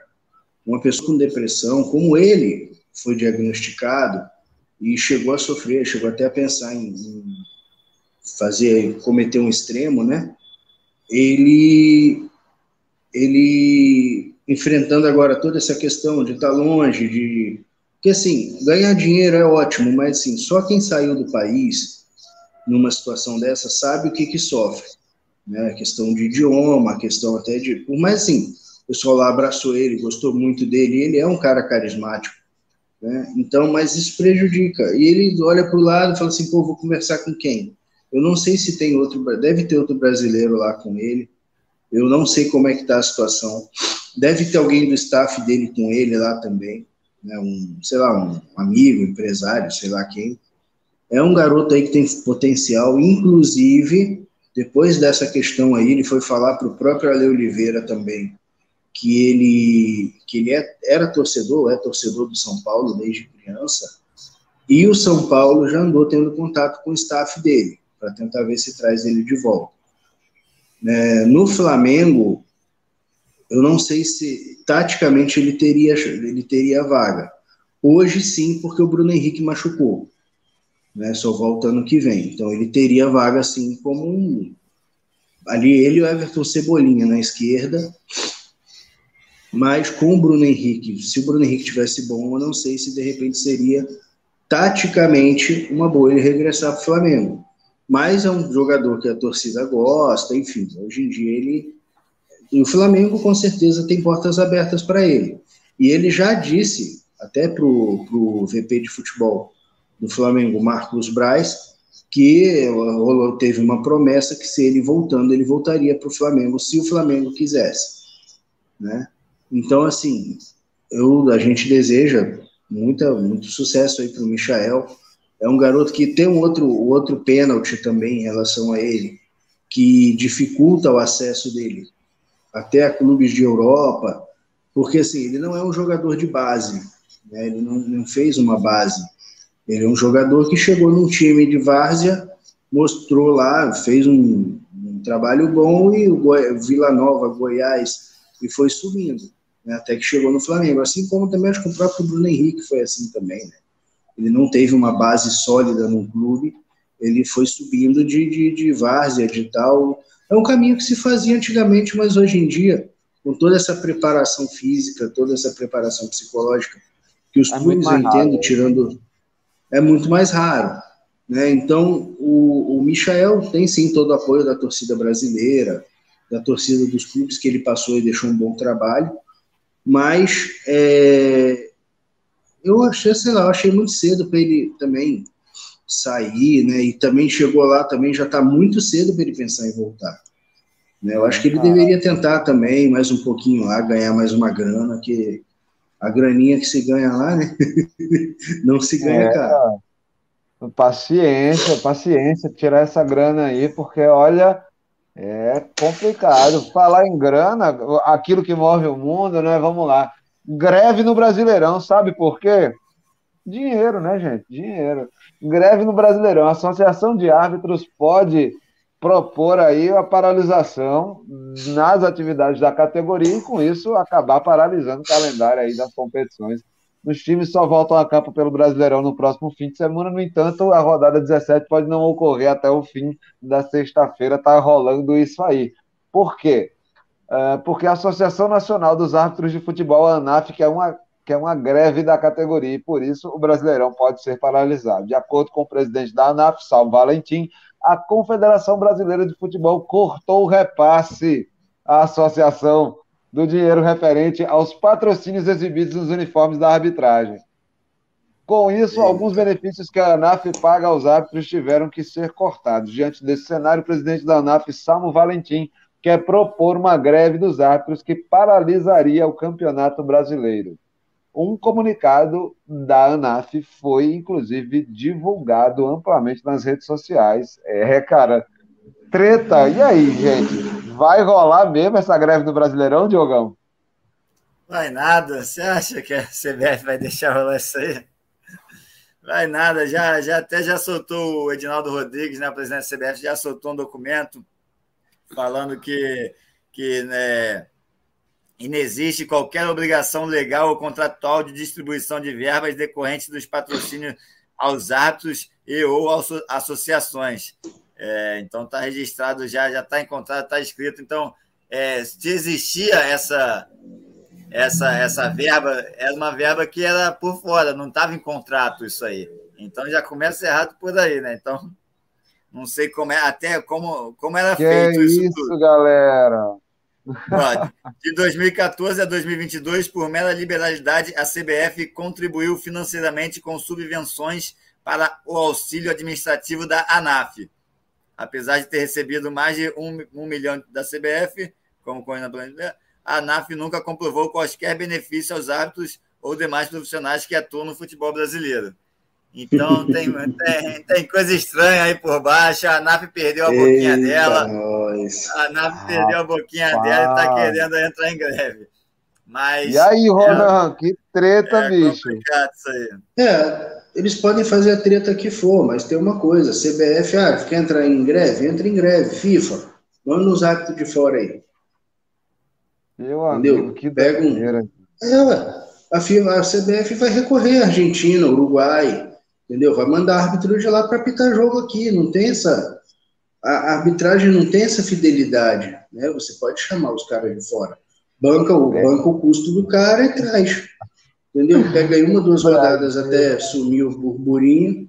Entendeu? A, a, é a NAF, né? Que é o nome do órgão. É. Estão fazendo aí uma, uma pressão desnecessária. Né? Por exemplo, tem aí, que eu acho muito mais séria do que essa questão dos árbitros, a questão dos jogadores que estão agora, é, vão ter, o governo está querendo mudar a Lei Pelé. Né? É, tá muito, e os jogadores estão revoltados, porque vai tirar um monte de benefício que eles conquistaram lá atrás. Né? Então está rolando até protesto também nos jogos, eles antes do, do início do jogo. Muito bem destacado. Exatamente. É, eu acho que eu acho uma, uma, uma, discussão muito mais pertinente no modo geral do que essa questão dos árbitros. Né? Porque árbitro, beleza, tá, reconheceu o trabalho e tudo mais. Se a associação diz que está brigando, deve ter motivo para isso. Mas eu acho que eu acho que é uma, uma greve para parar o. Eles não vão conseguir. Eles não vão conseguir. Sei lá. É, o Brasil não a... é para amadores, né? Pô, o presidente da CBF liga para a AFA, que é a Associação ah, de Futebol da Argentina. Verde, ele jogou Pô, verde. Manda, né? manda aí uns, uns 19 árbitros aí de vocês. Faz, bota todo mundo no avião, traz para cá, bota para pitar. Simples assim. Se tem um lado bom que eu vi nessa história toda, só para finalizar aqui, é que me parece que a CBF tá, o Edinaldo Rodrigues está tentando melhorar as coisas internamente, né? Porque, ó, ele fala, a ANAF, é, a, última, a última vez que a verba foi é, dada à ANAF foi em março de 2022. Desde então, essa e outras contribui contribuições estão suspensas até a conclusão de ampla auditoria que vem sendo implementada em todos os contratos de pagamento realizado pela entidade na nova gestão da CBF. Então está sendo feita uma auditoria interna ali. Então eu espero moralizando que a CBF. Purificando, purificando. Puri... Como era o nome da, da chapa, né? Purificação, purificando a CBF. Minha gente. Tem coisa que não é para amadores, não, bicho. Não é para amadores, não. É, é, é, Fred Eterno. Fred Eterno. Vamos falar de, de, de, de amado. Vamos sair do, dos amadores e vamos para os amados. Fred Eterno, galera. Fred se despediu do futebol, se aposentou no último fim de semana, no, no último jogo aí do Fluminense pelo Brasileirão, enfrentou o Ceará e venceu a equipe do Vozão. Fred não marcou gol, pelo menos não nos 90 minutos, mas fez toda uma festa, uma comemoração, foi idolatrado pela torcida. E, enfim, né, gente? Aos 38 anos, o cara é, pra, pelo menos para mim, um dos maiores. É, é, um top 10 assim, dos atacantes brasileiros que eu vi jogar, sabe? Desde que eu nasci. Eu posso botar com tranquilidade Fred aí entre esses 10, numa Sim. boa. E aí, Diogão? O cara jogou no Flu, né? Enfim, mas a de se respeitar aí o Frederico Chaves mais, Guedes, né? Não entendi esse mais, pô. Não entendi esse mais. Eu, eu sempre gostei muito do Fred, né? Independente Ele é amado da... por todo mundo, né, cara? Recebeu placa do Vasco, cara. O é, Fred, Fred é muito. Na seleção brasileira também, né? Conquistou lá aquela Copa das Confederações que enganou todo mundo. Mas. Mas é isso, Dom Fredon. Dom Fredon é, é histórico aí, tá na história do nosso futebol brasileiro. Ele começou sua despedida não, não, não nesse final de semana, mas no final de semana passado, né? Naquele 4 a 0 para cima do Corinthians. Já o Fluminense já fez a grande festa ali no Maracanã. O Maracanã não estava lotado como estava agora, mas já foi uma grande festa que o, o Fluminense fez aquele 3 a 0 lá e o Fred entrou no final e ainda fez o gol dele. Então foi o último gol do Fred, né? Pela, pelo Fluminense foi, foi contra o Corinthians no Maracanã passado, no jogo passado no Maracanã. Então, acho que ali começou já, foi o início da despedida do Fred no, no Fluminense, que aí já, já acendeu os ânimos ali dos torcedores todos e se criou toda essa festa no, no Maracanã nesse, nesse final de semana. Acho que foi uma, foi a semana de despedida do Fred. Infelizmente não teve o gol 200, né? Quem sabe Vamos fazer um jogo amistoso aí para ele fazer o, o, gol 200 pelo Fluminense. Mas, mas é isso, o Fred é. Entre o top 10 do Brasil é, tem que pensar melhor para ver top 10 do Brasil. É complicado isso aí, esse top 10 do Brasil. É complicado colocar na, na pauta, mas vou passar os números do Fred aqui. Os números do Fred são 823 jogos na carreira e 413 gols. Então, a média acima de é, um gol a cada dois jogos, né? É. é. Iniciou no, Atlético, no América Mineiro, jogou no Cruzeiro, no Atlético Mineiro, os três, agora podemos dizer os três grandes aí da, de Minas, é, no Lyon, na França, né? jogou no Lyon na França e no Fluminense. Tá aí os cinco clubes do Fred em toda a sua carreira e também na, na seleção brasileira, conquistando aí a, a, Copa das Confederações e a Copa América. E aí tem também o Campeonato Brasileiro, dois campeonatos brasileiros na, na conta e a Copa do Brasil, além de três campeonatos franceses, a Copa da França e três troféus Copa dos Campeões da França também. Então tá aí. Ganhou Fred... nada não, né? Ganhou nada não, né? Pouca coisa, Dom Fredon ganhou, hein, Ronan? É, o Fred ele tem, ele tem umas coisas interessantes na carreira, né? Ele tem um recorde positivo e tem um recorde negativo. Ele, ele foi o cara, ele até hoje é o cara que marcou o gol mais rápido do, do da história do futebol, com alguns segundos, acho que 10 segundos. Ele chutou, ele foi uma, uma copinha, ele pegou a bola e deu uma bica do meio do campo no começo do jogo e a bola entrou né? E foi o gol mais, até hoje é o gol mais rápido da história do futebol. E ele tem um recorde negativo, foi o único centroavante do Brasil que saiu de uma Copa do Mundo sem marcar um gol. Né? Que infelizmente a Copa do Mundo, você vê que a Copa do Mundo vai esquecer, né? uma Copa que começa já com gol contra, a gente tem que, a gente tem que deletar. Mas ah. é, o Fred, cara, um cara, assim, falando é, taticamente. O Fred é o cara que traz um futebol. É, um centroavante lá nos 80, né? Aquele cara que é o, o, cara que é o empurrador, né? Que é o centroavante mesmo. Ele, se você depender dele fora da área, raramente ele vai conseguir fazer uma jogada. Mas só que é um cara que sobra a bola ele, ele guarda, né? E o Fred é um cara gente boa demais né, um cara que sempre, é, tirando uma, umas coisas outras aí que a gente viu dele há um tempo atrás aí, onde ele teve umas, umas polêmicas, né, negócio de arrumar briga com os outros aí, mas é um cara, gente boa, boa praça, toda a torcida, todas as torcidas gostam do Fred, tirando esse episódio aí da Copa do Mundo, sempre teve apoio de todo mundo, e está se aposentando. Eu acho que ele ainda tinha uma bola aí para jogar mais um, um ou dois anos, não, não sei se no Fluminense em alto nível, mas pegava um time de Série B, era o próprio América Mineiro. Ia para o América Mineiro aí, jogava ali mais um, dois anos. Entendeu? Mas ele quis, acho que ele tem um problema de vista também, né? Que ele quis aposentar. Ah, tem, tem isso e, também. Que teve, um problema ele machucou, aí se contundiu na, na vista, muito parecido com o que o Bruno Henrique teve, né? O que ele teve na vista. E aí ele decidiu, já estava na idade mesmo, Teve aquela situação também que ele veio de Minas, né, quando ele saiu do. Ele estava no Cruzeiro, eu acho. Ele veio para o Fluminense, ele veio de bicicleta. Aí trouxe um monte de coisa, arrecadou de alimento. E andou de bicicleta na, na despedida também, né? No Maracanã, né? Também tirou essa uhum. onda, Dom Fredon.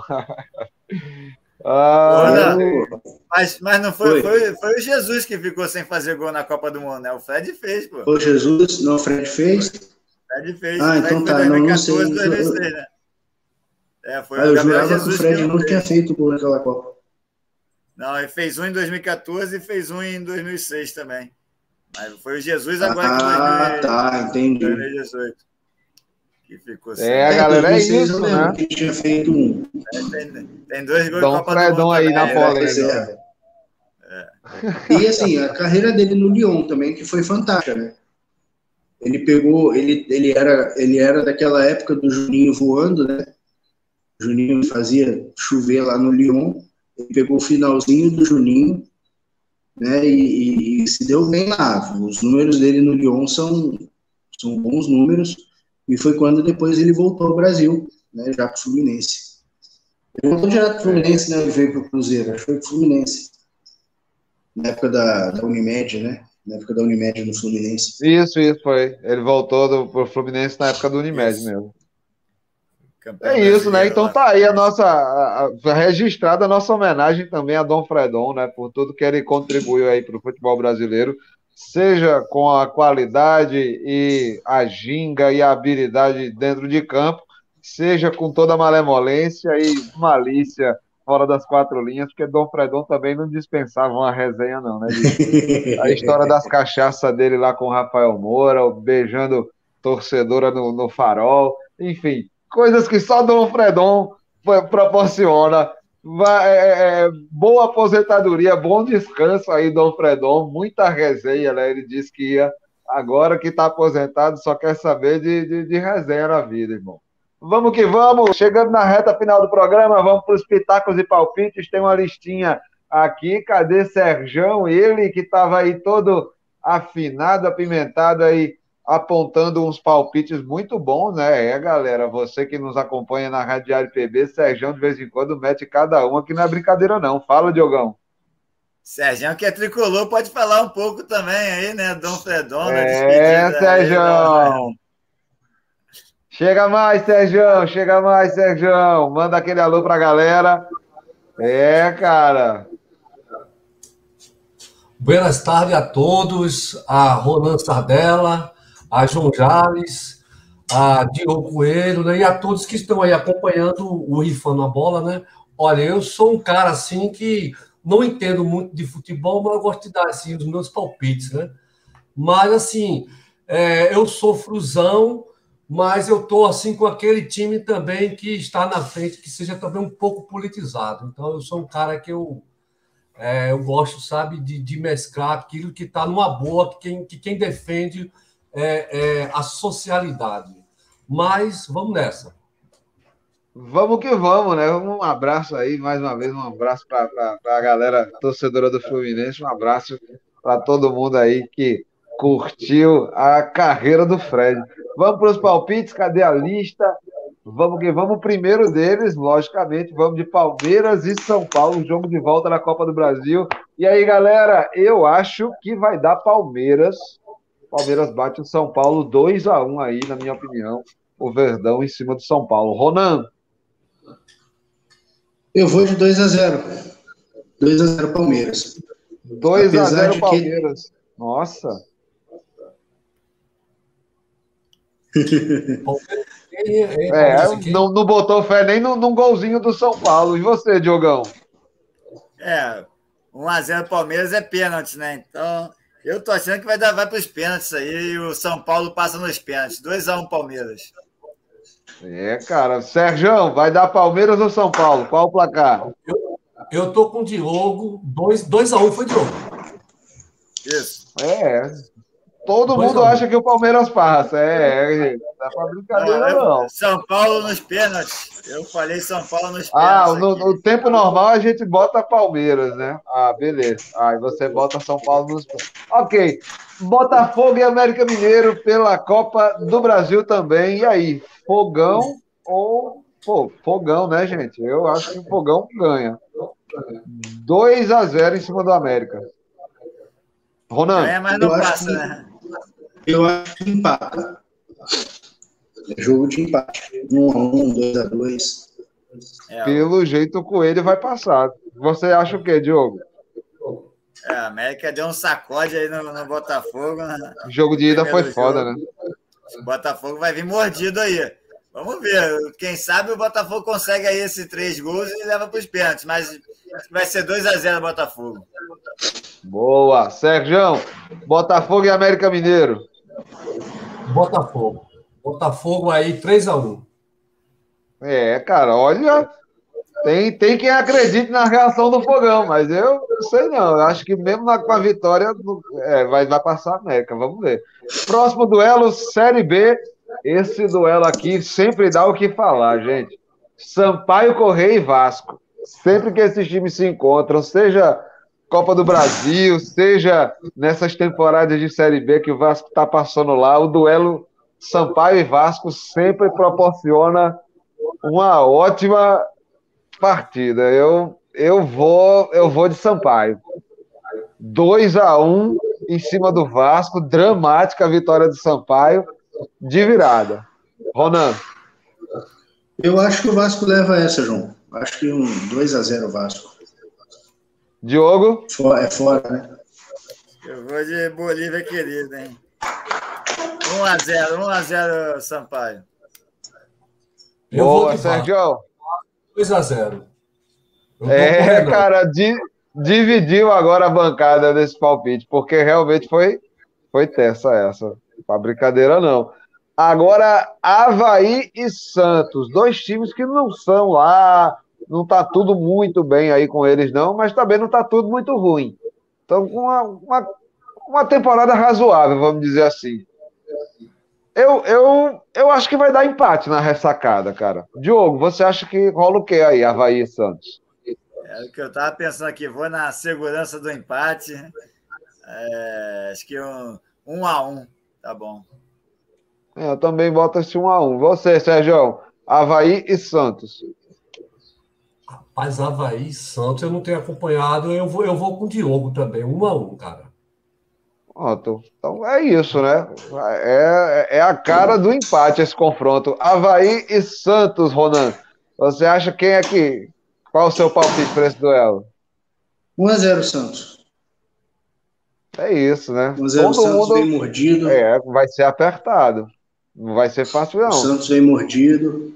Mas, assim, é um jogo que está aberto. O Havaí também pode surpreender. É verdade. Próximo confronto. De técnico recente. É, o, o, o, o, o Bustos, né? Deixou a equipe, né? Também tem isso. Vamos ver o que acontece nesse duelo. Tem também Ceará e Corinthians pelo Brasileirão.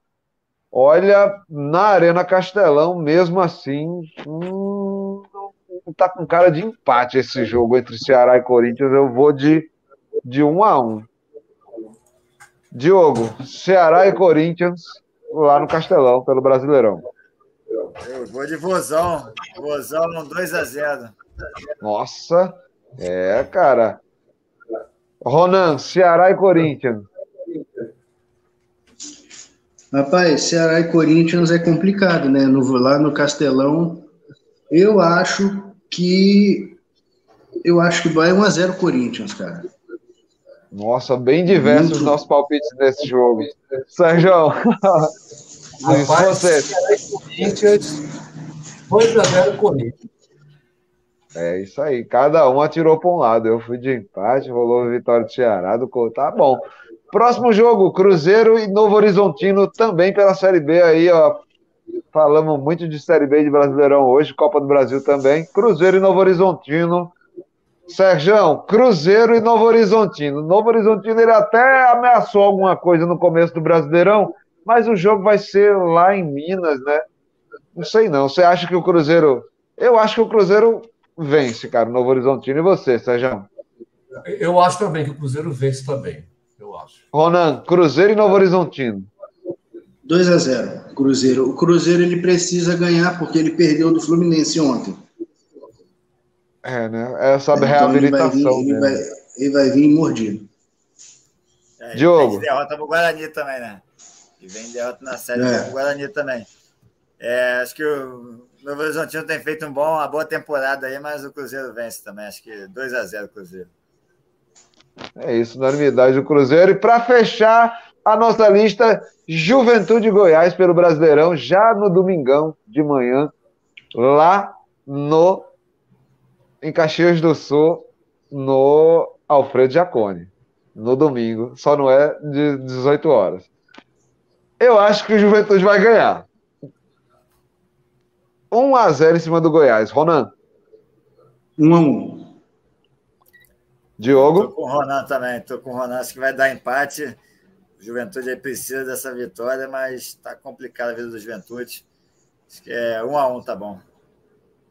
Sérgio? É, eu, eu, vou acompanhar aí essa, essa, essa bancada aí, eu também vou de um a um também, porque eu senti aí que a, a maioria está bem informada, tem acompanhado, tem tá ligado, então eu vou de um a um também. É, rapaz, só eu mesmo é, confiei aí nos jaconeiros e, e palpitei a vitória de juventude. Vamos ver o que é que rola.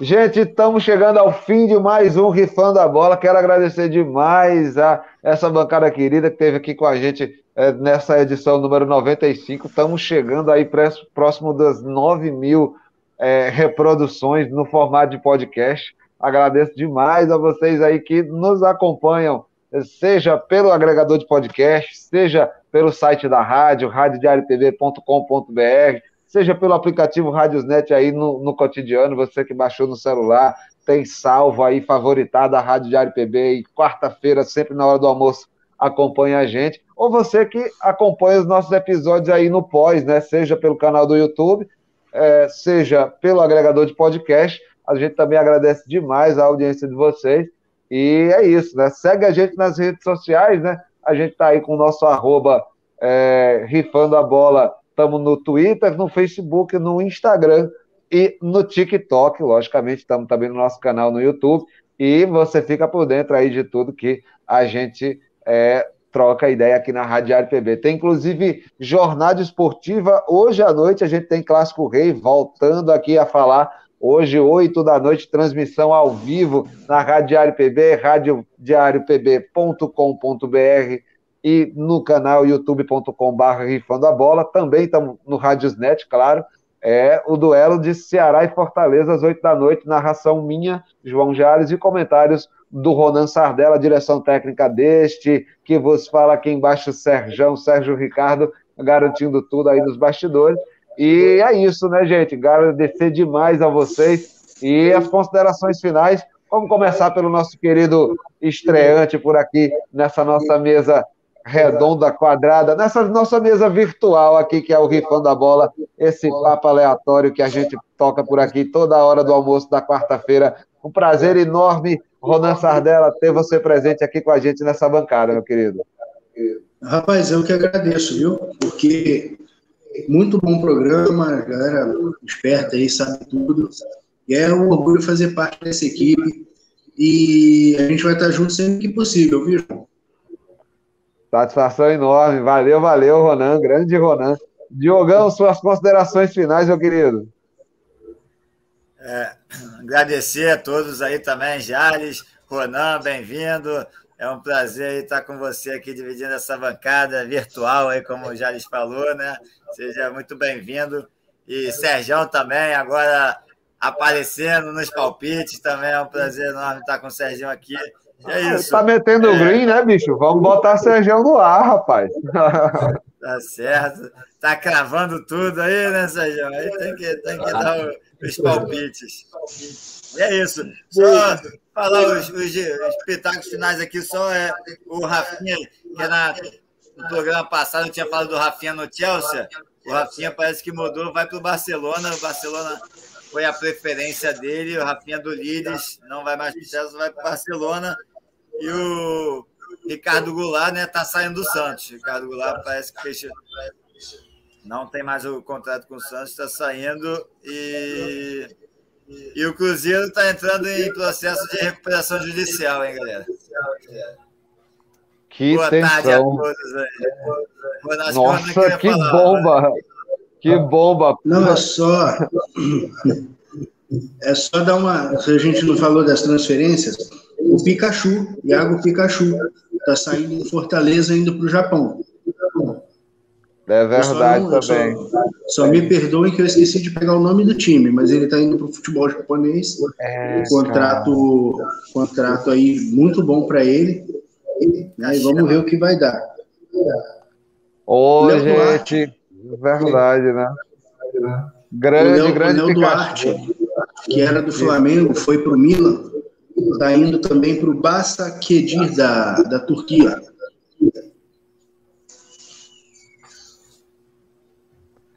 É, cara, é isso aí. Boa, boa. Bons destaques aí também dessa janela de transferência. Sérgio garantindo tudo por aí.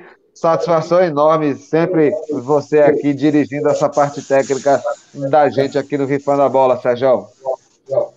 Rapaz, a, a satisfação, satisfação é minha, Jares, é, Ronan, É, Diogo, né? É um prazer estar com vocês. É, todos sabem, todos os ouvintes aqui que eu conheço, que acompanham a jornada esportiva da Rádio Diário PB e acompanham o Rifando a Bola, sabe que vocês têm autoridade, sabe no que está falando, tem conhecimento, estuda, é, estão bem sintonizados e são profissionais.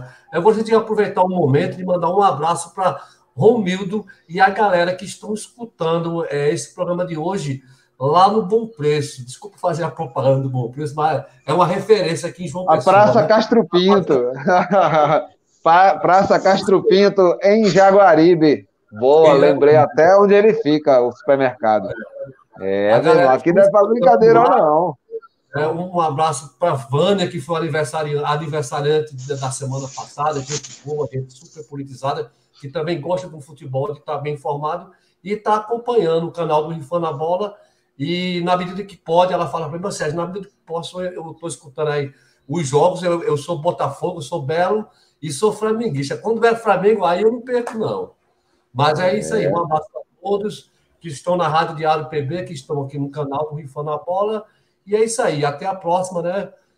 É, e a gente, é, a gente chega lá.